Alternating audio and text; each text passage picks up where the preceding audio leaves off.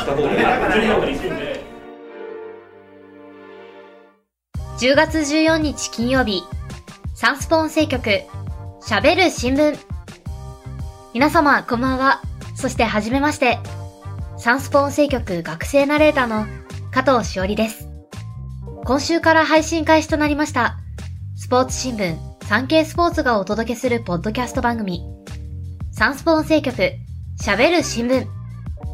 この番組は、記者をはじめとしたサンスポの中の人が、スポーツやエンタメ、競馬、公営競技などのニュースについて、曜日ごとのテーマに沿って喋ります。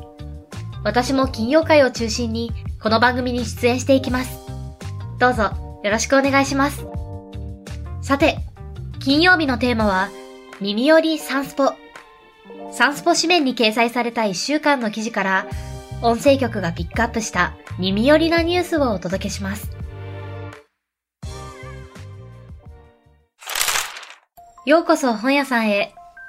女優の上白石萌音さんが人生初の書店員を体験。女優の上白石萌音さんが6日、東京都中央区にある八重洲ブックセンター本店で行われたイベントに出席しました。イベントは東京都の書店組合が継続して書店に足を運んでもらうことを目的にしたプロジェクト、木曜日は本曜日の発表会。上白石さんは木曜日は本曜日のロゴが入ったエプロンをして参加しました。上白石さんは本が好きで、月に2、3回は書店に足を運び、本を購入しているそうで、自分の教育のためにお金を使っているので、いい使い方だと思っています。と話しました。上白石さんのおすすめは、作家、伊坂幸太郎さんの小説、アイネクライネナハトムチーク。この本のポップを自分で書き、我ながらいい感じ、と自画自賛しました。読書が苦手という人に対しては、本も相性です。読みにくければ途中でやめて、次へ行けばいい。読み切ることを目標にしなくていい。とアドバイスを送りました。元横綱、白鵬さんが、手形早押しでギネス記録。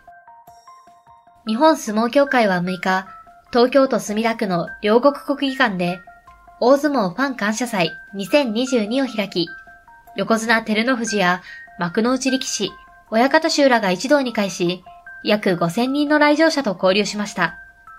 イベントコーナーでは、手形早押しのギネス世界記録挑戦が行われ、元横綱白鵬の宮城野親方が104枚を記録し、これまでの85枚を大きく上回りました。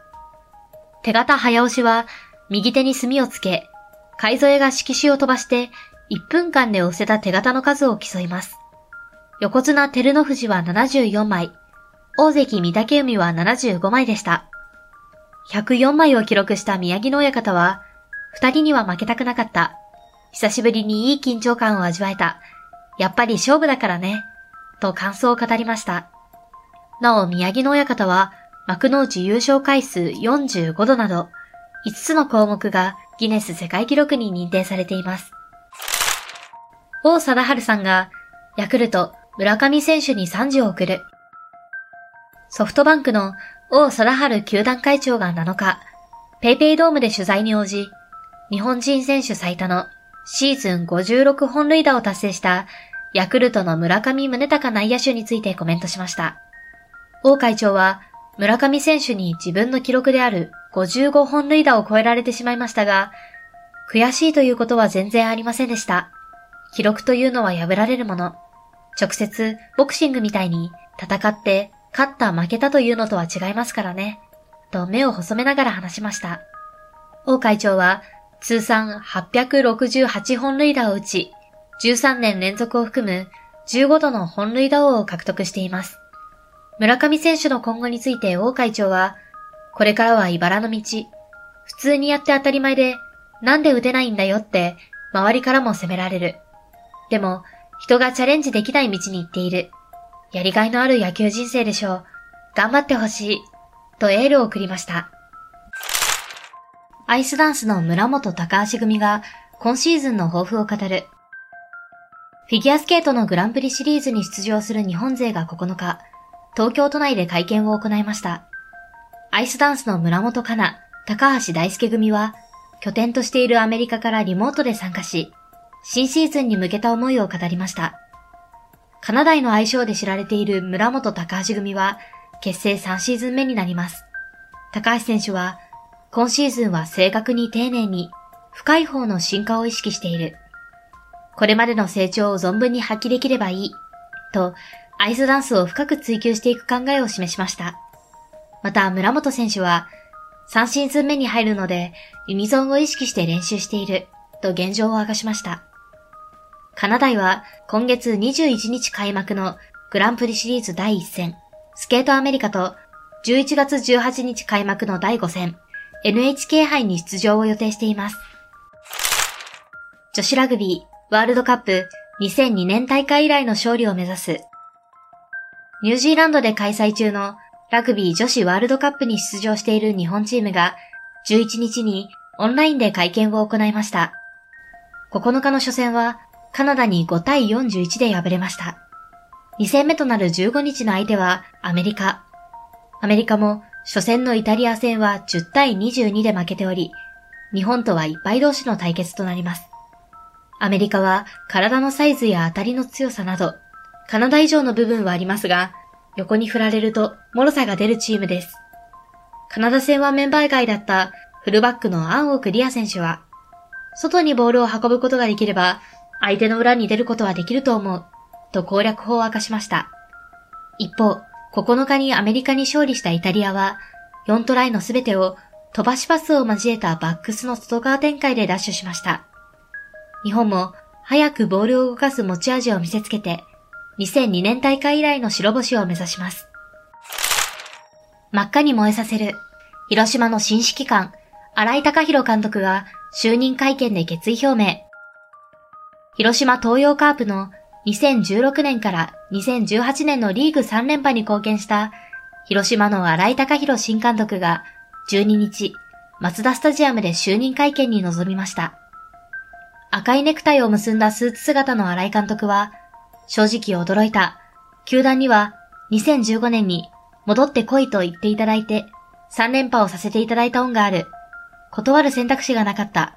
皆さんの気持ちを真っ赤に燃えさせるように頑張りたい。と決意を語りました。球団はかねて、荒井監督の人望と統率力を評価しており、今月2日に辞任を表明した笹岡慎二監督の後任に指名しました。荒井監督は、1999年に駒沢大学からドラフト6位で広島に入団し、阪神を経て2015年に広島に復帰しました。翌年の2016年にはリーグ MVP に輝くなど、2018年に引退するまで通算2203安打、319本塁打をマークしました。荒井監督は4年連続で B クラスに低迷する古巣を再建するため、質も量も追いかけるカーブの伝統は猛練習、寝ていてはうまくなれない、と宣言しました。今回お届けしたニュースの元記事は、産経電子版産経スポーツ、または概要欄のサンスポウェブのリンクからお読みいただけます。また、番組では皆様からのご意見、ご感想をお待ちしています。SNS に投稿する際は、番組名、ハッシュタグ喋る新聞。喋るはひらがな、新聞は漢字。金曜日のテーマ名、ハッシュタグすべてカタカナで、耳よりサンスポをつけてください。SNS 以外からは、概要欄の専用フォームからも送信可能です。毎週月、水、金曜日の午後5時頃より配信中。サンスポ音声局、喋る新聞。来週のラインナップ。月曜日はなるほどサンスポ。9月1日から4日に開催され、今年は50回の記念大会でもあったゴルフトーナメント。富士山系クラシックの取材裏話を、サンスポ編集局運動部ゴルフ担当の安倍誠記者がお届けします。水曜日は、聞きときサンスポ。今週10日のプロ野球クライマックスシリーズ第3戦で、惜しくも阪神に敗れ、今年のレギュラーシーズンを終えたばかり、昨シーズンから大躍進を遂げた横浜 DNA ベイスターズをピックアップ。サンスポ編集局運動部の浜浦日向記者が担当記者の目線で今シーズンを振り返ります。そして来週も金曜日は耳よりサンスポ。サンスポ紙面に掲載された1週間の記事から音声局がピックアップした耳寄りなニュースをお届けします。